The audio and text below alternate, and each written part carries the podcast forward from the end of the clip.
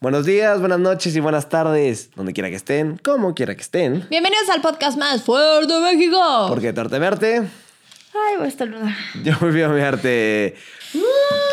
Ya se fue. Uh, Es, horri- es horrible cuando te. cuando te horrible. ¡Salud! ¡Salud! Y entonces sigues así. Sí, sí, el ojo te tiembla así. Estás así. Y luego después de meses, ¡ah, chuitos! ¡ah, salud! 100%.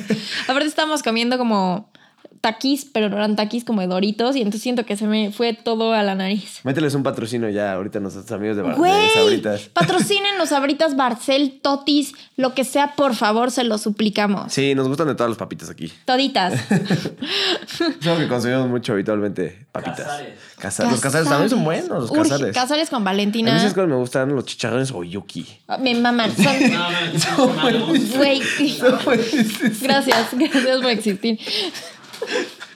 Este es un momento mágico Un dentro momento del podcast. mágico. Güey, los chicharrones o yuki La gente que nos está viendo Wow. va a ver cómo nos volteamos a ver los dos como, como soy como tú, tú eres igual. Yo, yo sentí un poco más la canción de Y de pronto un día de suerte. se me hizo. Oye, es que aparte, hace poco estaba hablando con gente y me dijeron como, pues sí, con gente, Con obvio, gente. ¿no? Sola. Sola. Y me dijeron como, güey, si pudieras hacer un, paquet, un paquetaxo de tus papas favoritas, Ah, ¿cuáles estarían? Y literalmente metí oyukis. Ay, los chicharrones o yuki son buenísimos. Buenísimos. Puta madre, Oyukis, patrocínenos. Sabrita, no nos tires su pedo, pero Oyuki, ven aquí. Juramos poner una bolsa de Yuki aquí enfrente. Es como, ¿has visto el meme ese que dice que si los roles de canela no tuvieran pas- este, pasas, ¿cómo sería México? Y sale como un México súper moderno, con un tren aéreo. Me cagan los roles de canela con pasas. Son horribles, Güey, son mi mamá, mi mamá es adicta. Pero es que mi mamá es adicta al de la Way Punch. ¿Eso qué, qué te dice? es duro, es duro. Es Siento duro. que por aquí a alguno le gusta el sensado de Guaraná. A ver, estoy segura. Sí, que esto ya está casi segura. ¿Qué? ¿Te gusta el sensado de Guaraná? ¿Ves? Te, dije. Te dije, te dije, te dije. Oigan, pues, así, ya que hablamos de muchos productos mexicanos, Hablando de alguien que le gusta el sensado de Guaraná, aquí va su mayor fan. hoy vamos a hablar de un artista súper importante y súper reconocido. No sé si de la talla internacional como los otros que hemos tocado, pero sin duda ha sido uno de los más importantes dentro de México. ¿Tú qué opinas, Fer? Ey. Ey. Ey. No es de Monterrey, pero este personaje nació el 17 de julio de 1940. ¿En dónde? Ah, pero no vas a decir quién es o, es, o sigue siendo sorpresa. Es sorpresa. Ah, bueno. El título se desac- desactiva cuando... Se desactiva. Ay, me urge que pase eso, güey. hasta Yo sigo creyendo de- que no sabe. Hasta que decimos el nombre del artista, ya sale. Ya, sa- ya salí. Oye, es que qué curiosidad su lugar de nacimiento. Cuéntanos cómo estuvimos indagando por todo. Por todas partes, Bibliotecas, internet, por todos lados. De repente dicen que nació en la Ciudad de México. Dicen que nació en la Ciudad de México, De repente dicen que nació en Oaxaca. en Oaxaca. ¿Y dónde habrá nacido? También decía que era Zapoteca. O... Ah, sí, sí, bueno, pues es que dice que nació en Yuchitán, Oaxaca. Pero a ver, vamos a empezar por un orden correcto y vamos a hablar de Francisco Benjamín López Toledo. ¡Eh! Muy bien, ok, entonces lo que les platicamos ayer y yo es ah, que espérate. entramos dentro de Le quiero mandar saludos a Martín Toledo, que nos los pidió desde hace un putero de, de veces. Martín Toledo, te mandamos un fuerte abrazo. Yo no sé si sea su familia, porque verdaderamente exigió el capítulo. Entonces no sé si sea pariente. Creo que es su hijo y vamos a hablar mal de él. Pero si eres su hijo, pues güey, ven, ven a visitarnos. Exacto. Oye, pero bueno, eh, bueno, si eres su hijo, pues acláranos dónde nació tu papá, ¿no? Sí, sí, sí, justo, Martín. Porque, bueno, lo que les platicamos un poco la Yaya y yo es que buscamos en varios lugares de internet, en libros, etcétera, etcétera. Y en algunos decía que nació en la Ciudad de México y en otros decía que nació en Juchitán, Oaxaca, ¿no? Eh, la página del Instituto Nacional de Bellas Artes dice que nació en Oaxaca. Entonces podemos dejar. Entonces puedo dejar en Oaxaca. Y aquí, para que no se queden con la duda, les traemos la posible eh, pues, respuesta de por qué es que dicen que nació en la Ciudad de México, ¿no? Ajá. Entonces, bueno, ¿quién fue Francisco Benjamín López Toledo, mejor conocido como Francisco Toledo? Pues bueno, fue uno de los mayores artistas plásticos en México, obviamente, ¿no? pedo. Con un amplio reconocimiento como impresor, dibujante, pintor, escultor y ceramista. O sea, le gusta la cerámica también al buen Toledo. Me mama la A cerámica. mí también me gusta. Es un pedo hacerla, Quiero pero... una date de cerámica. ¿Sí? Sí. Un art and, ¿cómo le llaman? Art and paint o no sé qué. Pero, ajá, pero esos pin... No, drink and paint, ¿no? Drink and paint. Pero yo quiero uno de cerámica. De cerámica. Si saben de uno, recomiéndanos. Exacto. Oye, pero además eh, es famoso porque tuvo una faceta como activista. O sea, este, este se parece más a los, A los otros otros. tres que habíamos hablado, ¿no? Sí. Porque eh, apoyó numerosas causas enfocadas no solo a la promoción, sino a la, convers- a la conservación perdón, del patrimonio artístico mexicano, ¿ok? También luchaba por el libre acceso a la información artística y el cuidado del medio ambiente natural. O sea, digamos que luchaba por todo un Por poco. todo. Pero pues bueno, bien, ¿no? Hasta por los precios bajos en la comer, güey. Luchaba por lo que le pongas. Mm, Lo conocemos hoy en día como Mamá Lucha. Estaría cabrón que se Mamá Lucha. Que está inspirada en él. Sí, literal, con su antifaz y todo. Un día que hablar de Mamalucha. Estaría bueno. Estaría bueno. La que combate los precios bajos en el mercado. Oye, en su obra abunda. Los altos, ¿no? ¿Mandé? ¿Qué? Más bien combate los precios. Ah, perdón, los precios altos, correcto. no los bajos. Ella apoya los precios Me bajos. voy a verguer. No, descuentos no. Ese sería más el gobierno de México. Sí, sí, sí. Oye, no, no es cierto, no, no nos cancelen. Oye, pero en, en su obra es muy importante porque abunda la representación de figuras humanas y la de los animales. Ajá. Justo. Esto es como una especie de apareamiento. ¿Por qué es una especie de apareamiento? Porque es tanto como explícito como simbólico, ¿no? O sea, es de manera explícita y simbólica este apareamiento. Y es que Toledo afirma que tiene una visión del mundo en que los humanos y los animales son, eh, pues conviven en uno mismo a través de la naturaleza. Justo. Entonces, por eso que viene como este apareamiento simbólico o explícito y en sus cuadros se representa una cosa muy importante que es la androginia. Que la androginia pues se refiere a organismos que tienen características masculinas y femeninas, ¿ok? Digamos que es como si fuera un hermafrodita, algo así, ¿no? Sí. Oye, pues voy a hablar un poco más profundo del tema de sus obras. Exacto. Eh, él tenía un toque muy irreverente, provocativo y transgresor. Sí, completamente. Completamente. Hacía referencias a la cultura zapoteca y obviamente la mexicana en general, con presencia de elementos de la tradición occidental. Hablaba mucho de la muerte, la literatura, naturaleza humano, eh, sexo y escato- escatología. Escatología. Escatología. Su arte reflejaba eh, el aprecio por la estética de la naturaleza, como ya comentó Wally. Le mamaba poner animales que no son convencionalmente asociados con la belleza. O sea, tipo un mono, un murciélago, una iguana, un sapo o insectos. Eso está cañón, ¿no? Ajá, que a mí los monos me parecen preciosos, pero... A mí también me gusta. De hecho, Frida Kahlo tiene Sí. sus autorretratos con, con, con con monos. Ajá. Y en su escultura tenía dos formas de expresión. La primera, una donde representa el mundo supernatural con distintos animales. O sea, es completamente pegada a lo que sí existe. Y la otra se despega completamente de la realidad. Eso está cañón. Ajá, ya es otra cosa. Güey, con formas, eh, como ya decías, figuras humanas también y de animales eh, apareándose, pero también puede ser en un, en un sentido más explícito o más simbólico. Está muy chingón. Qué chingón, sí. Ajá. Y en sus cuadros representa mucho, como ya dijiste, la androginia y la, o sea, hace una modernidad y la vanguardia, vanguardia de otras civilizaciones. O sea, eso está muy cool porque le da un sentido a lo fantástico y desarrolla, la- desarrolla crear criatu- criaturas antropomórficas, que era lo que ya decías, que eran súper monstruosas y súper juguetonas. Eso O sea, ahí cool. le da un, un toque picarón. Me gusta que juegue con eso. O sea, A mí también me gusta mucho. Que también, no sé, o sea, porque sí entiendo que eh, en México admiramos mucho la, la belleza como de los animales y los animales como, por así decirlo de una manera estéticamente bellos, como sea, como el jaguar, ¿no? El águila. O sea, La sí, serpiente. exacto, justo como estos animales, pero pues como que nadie le da como ese crédito a los El animales perro. culeros, ¿no? Culazo. De Sofía Reben. Basta. Oye, pero sí, tienes razón. Pero Nadie le da tanto ese crédito. Ajá, como a los murciélagos, ¿no? Como a estos, a estos animales de los cuales hablaste que son como los animales como feos, por llamarlos de una manera, Sí, ¿no? sí, que apestan que te cagas. Entonces él lo hace como de alguna manera cool y pues lo representa así como a él, como a ellos, perdón, y a los humanos y hace como toda una visión de la naturaleza. ¿no? 100%. Entonces, pues bueno, ¿por qué hizo esto? Pues tendríamos que empezar por hablar de su infancia para Ok. saber cómo, cómo acabó este personaje hablando todo esto y haciendo todo esto.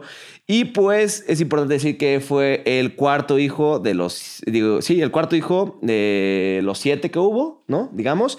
De los Y siete que tenía. El papá se llama Francisco López Orozco, ¿no? Si tú, el que nos pediste el capítulo, eres el hijo de Toledo, pues confírmanos si tienes siete tíos.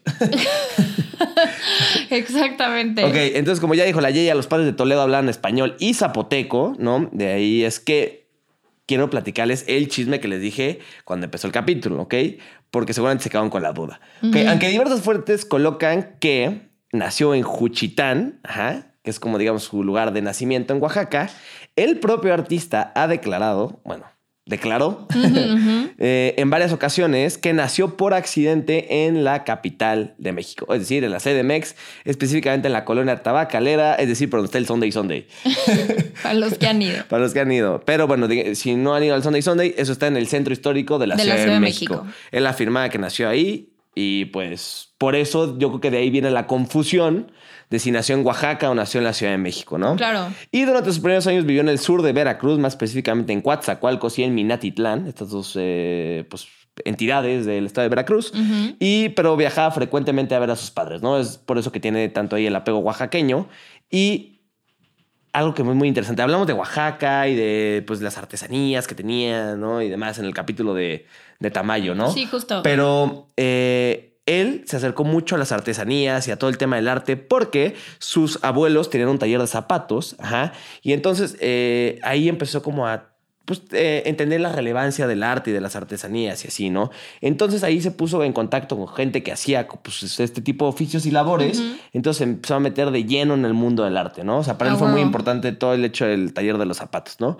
Tanto así que a los 11 años emigró al estado de Oaxaca con su familia, ¿para qué? Pues bueno, para que al siguiente año se pudiera eh, estudiar la secundaria, pues estaba chiquito obviamente, pero ya empezó sus estudios artísticos en el taller de grabado de un tal y famoso Arturo García Bustos, ajá, con quien, pues como tú lo dijiste, era un personaje polémico, rebeldón y así, con el que pues no pudo eh, llevar una buena relación y finalmente terminó por abandonar el taller, pero lo que sí es que aprendió la técnica del linóleo, ¿no? Es decir, eh, la técnica de lino sobre óleo. Y pues obviamente esto fue pues muy importante para él porque marcaría sus, horas, sus obras perdón, futuras dentro de, dentro de todo su arte, ¿no? Está muy Y, chingón. Sí, está súper cool. Súper cool. Obviamente para continuar su educación formal, pues Oaxaca ya no le dio eh, para eso porque no había lo que quería, digamos, ¿no? Entonces su padre lo envió a la Ciudad de México donde, eh, según él y la de su papá, la idea era que se convirtiera en el siguiente Benito Juárez. ¿Cómo? Literal. Ajá, pero eh, resultó que Toledo pues era un mal estudiante, pues no le gustaba tanto la formación académica, entonces se dedicó mucho más a visitar museos, galerías y bibliotecas. O sea, digamos que le gustaba más como el tema cultural, pero a su manera, ¿no? Le mamaban No- las bibliotecas. Exacto, no le gustaba que lo metieran a la fuerza, digamos, ¿no? Mm, No, no, a nadie. Anda. ok, pero después... ¿Qué? A nadie le gusta que lo metan a estudiar cosas a la Tienes fuerza. razón, completamente razón.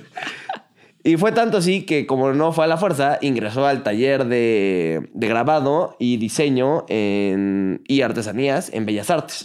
Yo no sabía que tenían una escuela de diseño y artesanías en Bellas Artes, pero pues, pues estudió ahí, ¿no? Y esto pues, fue en la Ciudad de México. Y esto fue muy importante porque una vez que había estudiado en Bellas Artes, pues digamos que adquirió cierto renombre y así. Y a los 19 años tuvo su primera exposición en la Galería Antonio Sousa, que fue en la capital de México. Bien decir, chiquito. en la Ciudad de México. Sí, estaba joven, la verdad. Sí. Que fue justo, o sea, justo esta exposición fue para artistas jóvenes y emergentes, digamos de alguna manera, ¿no? Y ese galerista fue el que lo rebautizó como Francisco Toledo. O sea, le dijo, tu demás nombre no vale para una madre. Entonces, digo, qué mala onda por el señor López, ¿no? Pero... Ni modo. eh, pero pues le dijo, no, tú vas a ser Francisco Toledo y así se le quedó. Literalmente Y se ese le mismo quedó. año, eh, que fue en 1959, expuso ya en Fort Worth Center en Texas, Estados Unidos.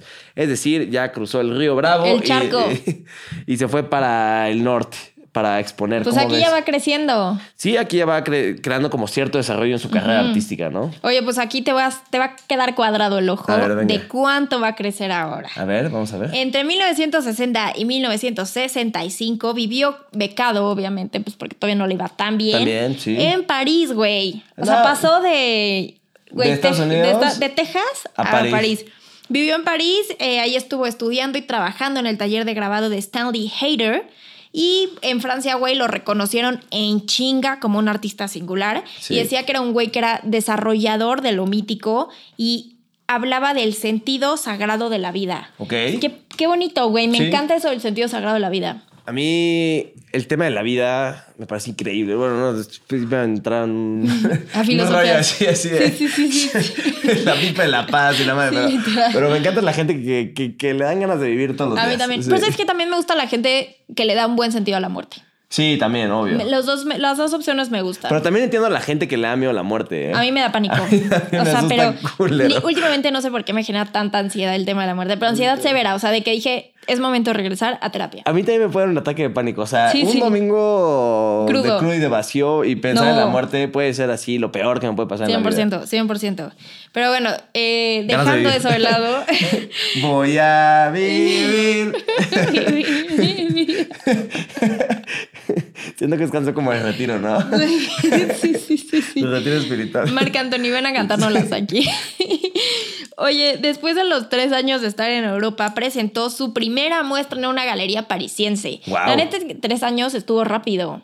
Sí. Estuvo muy bien. Ya le empezó a ir bien, ¿no? Ajá. mus- Un año después expuso en Toulouse y Wow. también en la Tate Gallery en Londres y después en Nueva York. Wow. O sea, no manches exponer en París, en Toulouse, no sé qué tal. O sea, está cool, obviamente, Ajá. pero hoy en el Tate y en Nueva York, Sí, ya, sí, sí. oye, ya estamos hablando de palabras mucho mayores, ¿no? Literalmente. Sí, está cañón. Literalmente.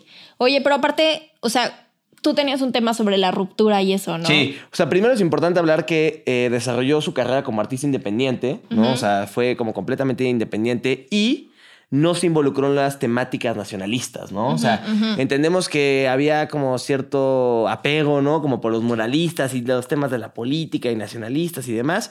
Entonces, pues obviamente él decía que representaba a la Escuela Mexicana de Pintura, ¿no? O sea, como, como artista independentista, ¿no? Aunque obviamente se le ha este, denominado como un representante de la Escuela Oaxaqueña de Pintura, pues obviamente, ¿no? Pues es- es- digamos que su formación principal, pues fue ahí desde chiquito, ¿no?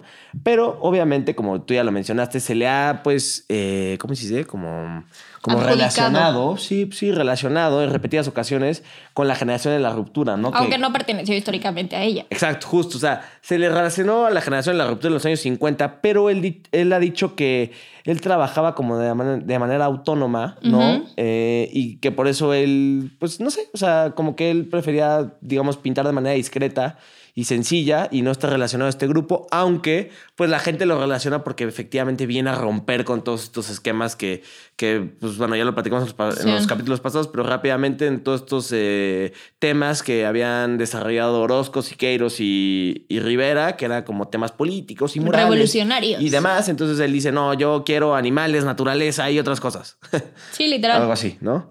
Muy entonces, chingón. pues eso es, digamos, que algo que lo caracteriza mucho, ¿no? Muy, muy chingón. Oye, después a finales de la década de los 70 hizo, eh, pues, hizo una primera estancia en Nueva York, que después en 1981 regresaría a trabajar de fijo en el tema de la cerámica. Ok, la cerámica. ¡Uh, cerámica! Y en 1984 eh, regresó a Europa, vivió en París y Barcelona y ahí produjo obra pictórica, litográfica y plástica. Oye, pues le fue chido, ¿no? Súper bien, no es todo lo que viajó, qué delicia. Luego en 1983 presentó el libro de grabados El Inicio y empezó también una larga carrera como editor. 1987 regresó otra vez a México, antes conocido como el DF, El defectuoso. Ah. y, güey, venía con una influencia cabrona. O sea, aquí dijo como que ya se le botó la canica y, y le explotó lo místico. Y decía que él, que él iba a hablar de los códices que recogían los símbolos prehispánicos. Ok. Para los que no sepan qué es un códice, eran libros que eh, elaboraban las antiguas élites de las civilizaciones cuando no sabían leer ni escribir. O sea, bueno, más bien se supone que sí sabían leer y escribir esos códices. Sí. Pero otra gente, pues obviamente de, de menor nivel, Sí, no sabía. ajá. sí. Y este güey empezó a, a trabajar en un tema de códices. Entonces, imagínate lo cabrón que estuvo. Entonces, todo el mundo decían que era como una especie de chamán dispuesto a purificar el espíritu para poder devolverle el goce al cuerpo. Oye, nada más quiero hacer un, par- un paréntesis de volada de lo que acabas de mencionar. O sea, justo algo que lo catapultó también como al éxito es que él, eh, su misión era educar a la población, o sea, según él, a través eh, de los elementos del pasado prehispánico. Ujú, justo, que era esto, justo, ¿no? ujú. Ajá, entonces eh, fue consolidando así la imagen de lo mexicano. Entonces eh, ahí se le relaciona con lo mexicano y, y educando a los mexicanos y todo a lo mexicano porque retomó estos, eh, pues sí, sí, temas prehispánicos Sí. de los cuales acabas de mencionar. Nada Tan cabrones. dejar como- sí, sí, justo, perfecto. Excelente Trabajo en equipo. trabajo en Sí. equipo. En 1997 presentó en México las exposiciones y los libros eh, Zoología Fantástica y que fue a partir de los textos de José Luis Borges e Insect ¿Cómo se llama? Insectario. Insectario, wow. Insectario. Que, güey, aparte, o sea, otro tema importantísimo es que el güey participó en la Bienal de Venecia con esculturas tituladas La fragilidad del alma. Wow. Está cañón. Güey, qué cabrón. Sí. Qué cabrón, no mamar, no mamar los personajes que hemos tenido. No, no, no manches lo que tiene. Literal. Y vamos a hablar un poco de su vida personal. Se casó tres veces. Aquí es donde me hace dudar un poco que Martín Toledo sea su hijo, pero si no es reconocido, de todos modos ven.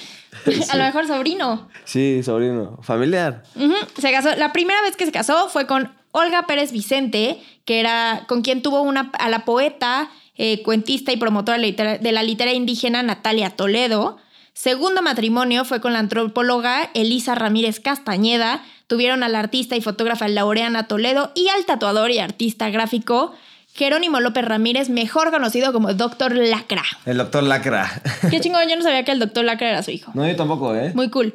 Y la tercera esposa fue la tejedora danesa Traian Elitskard, con quien tuvo a Sara López y Benjamín López. Ok. sí, no os puedo heredar el Toledo. Oye, pero sus hijos, no, no. Pero sus hijos, güey, son súper exitosos, todos, menos pobre Sara y Benjamín, que por lo visto no. O al menos no en las Al redes menos sociales. no en las redes sociales. pero todos los demás, güey, qué chingones son. Y todo el mundo siguiendo mucho eh, la línea que dejó su papá con Sí, temas de indígenas, eh, poeta, todo eso. O sea, muy, muy padre por los hijos. Felicidades. Bien, bien, bien por esa crianza, ¿no? Bien por esa crianza. Oye, pero además, además de tener como proyecto a sus hijos exitosos, también tuvo otros proyectos. Como la urna de Carlos Monsiváis. Ajá, o sea, digamos que este ensayista y escritor mexicano tan famoso y tan aclavado. Eh, digamos que Toledo le hizo la urna donde desde junio del 2011 descansan las cenizas de este escritor. Guau. Qué chingón, ¿no? Eh, está muy padre porque es, un- es de barro, ajá, y está pintada al óleo, obviamente, pues ya saben que el estudio del linóleo, ¿no? Y simboliza un gato que juega con una pelota. Entonces es uno de los, digamos, proyectos importantes. Luego, eh, no sé si sepan, pero en el 2014 hubo un suceso en México de los 43 de Ayotzinapa, en donde desaparecieron 43 estudiantes a manos del gobierno, de lo- del ejército, ¿no? Y pues bueno, lamentablemente aparecieron muertos, bueno, días después, ¿no? Entonces, este... Pinche gobierno puto. Los papalotes eh, de Toledo, que se llaman los papalotes de los 43. Toledo, eh, así como pues, sus raíces mexicanas y así, pintaba sobre papalotes, ¿no? De Increíble. hecho, son obras que pues, tiene la gente en sus casas y demás, ¿no? Pues son papalotes con figuras, como ya lo dijo la Yeya, de animales, ese tipo de cosas, murciélagos, etc, etc.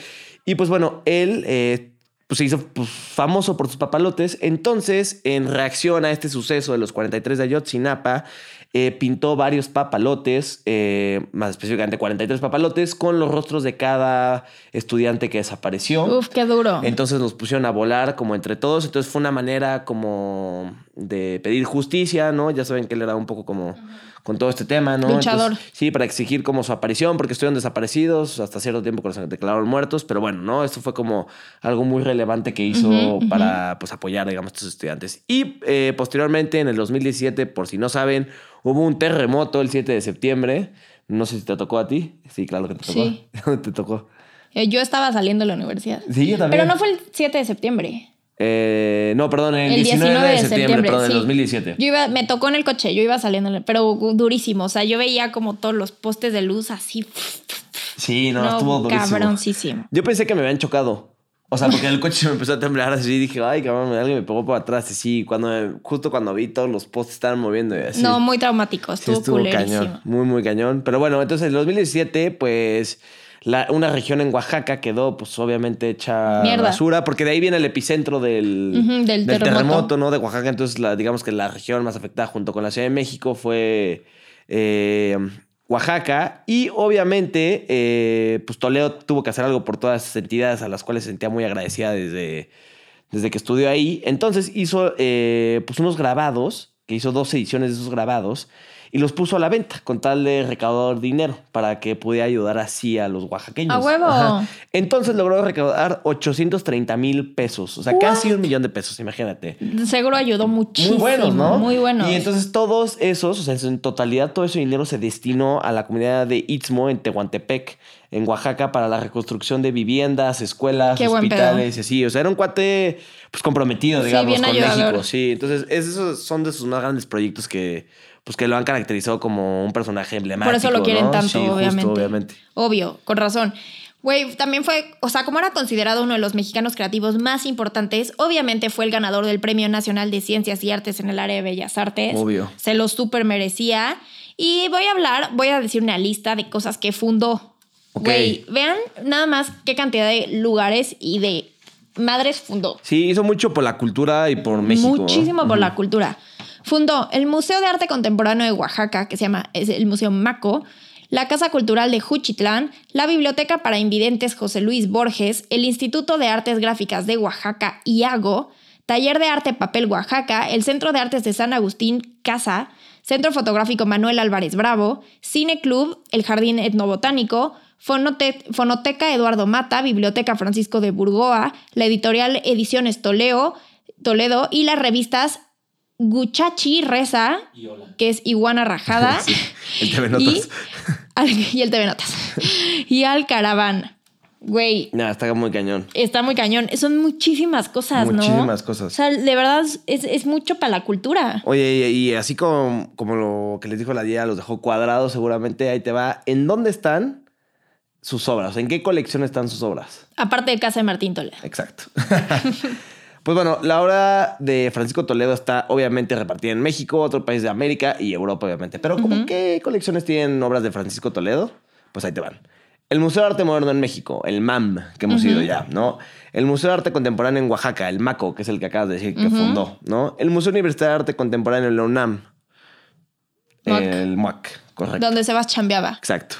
La colección de arte de la UDLAB, la Universidad de, de las Américas en Puebla. Museo de Arte Moderno en París. El MoMA en Nueva York. El Museo de Arte Moderno en Filadelfia. La Biblioteca Pública en Nueva York. Y el Tate en Londres. Guau, güey. ¿Qué tal, eh? Sí, está muy cabrón. Nada Está muy más y nada menos que eh, en esos lugares se encuentra su obra, en esas colecciones.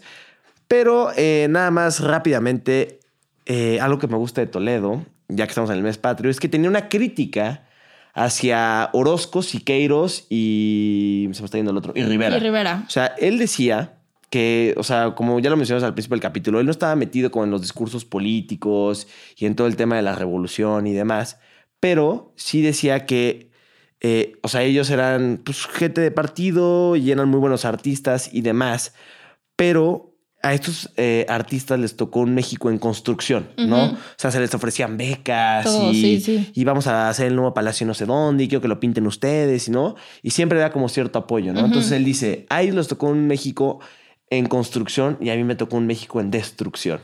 Entonces es una crítica que hace como a estos tres Está grandes bueno. eh, pues, personajes del arte en México y él dice, pues bueno, a mí me tocó esto, entonces yo le tengo que chingar, no me tocó pintar los palacios, ni los castillos, ni nada, pero me tocó apoyar a la comunidad cuando se cayó el terremoto, cuando mataron a los 43, con nananá, y fundar arte y así. Lo amo. Entonces era un cuate muy loco, pero muy polémico, pero a la vez muy ayudador, muy chambeador. A huevo. Oye, ya antes de que cool. nos vayamos, porque Fer ya nos está regañando, y antes de que lo mate, tenías un mini dato de McDonald's, ¿no? Sí, eso está súper cool. En 2002, eh, una dueña de un local que estaba como en Oaxaca, me parece que en el Zócalo de Oaxaca específicamente, pidió una licencia para abrir un McDonald's.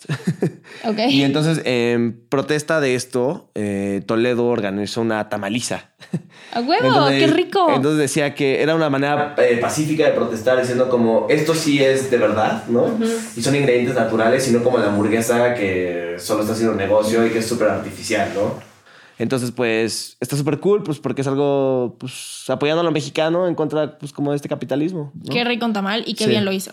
Oye, pues lo voy a matar. Se murió en este mes, no en este mes, en este mes del 2019, el 5 de septiembre a los 79 años de cáncer de pulmón. Chale. Tristemente, pero bueno, tuvo una vida larga, tuvo una vida muy buena, tuvo una vida que ayudó un Exitosa. chingo y tuvo una vida que hasta la fecha se sigue recordando y se le sigue aplaudiendo a nuestro querido Francisco Toledo. Oigan, y nada más como dato cultural, si ustedes tienen alguna obra de Toledo y quieren que sea certificada, su esposa es la encargada de todas las obras de Toledo. A huevo. Hoy en día. Márquenle. Exacto. Oigan, pues síganos en nuestras redes sociales, ya saben todos de por qué tu arte me arte en todas partes. Y nos tenemos que ir corriendo porque nos están apurando. Espero que les haya gustado. Yo sí tendré un Toledo en mi casa. Y pues nada. ¿Por qué tu arte me arte? Yo prefiero mi arte. Adiós. Bye.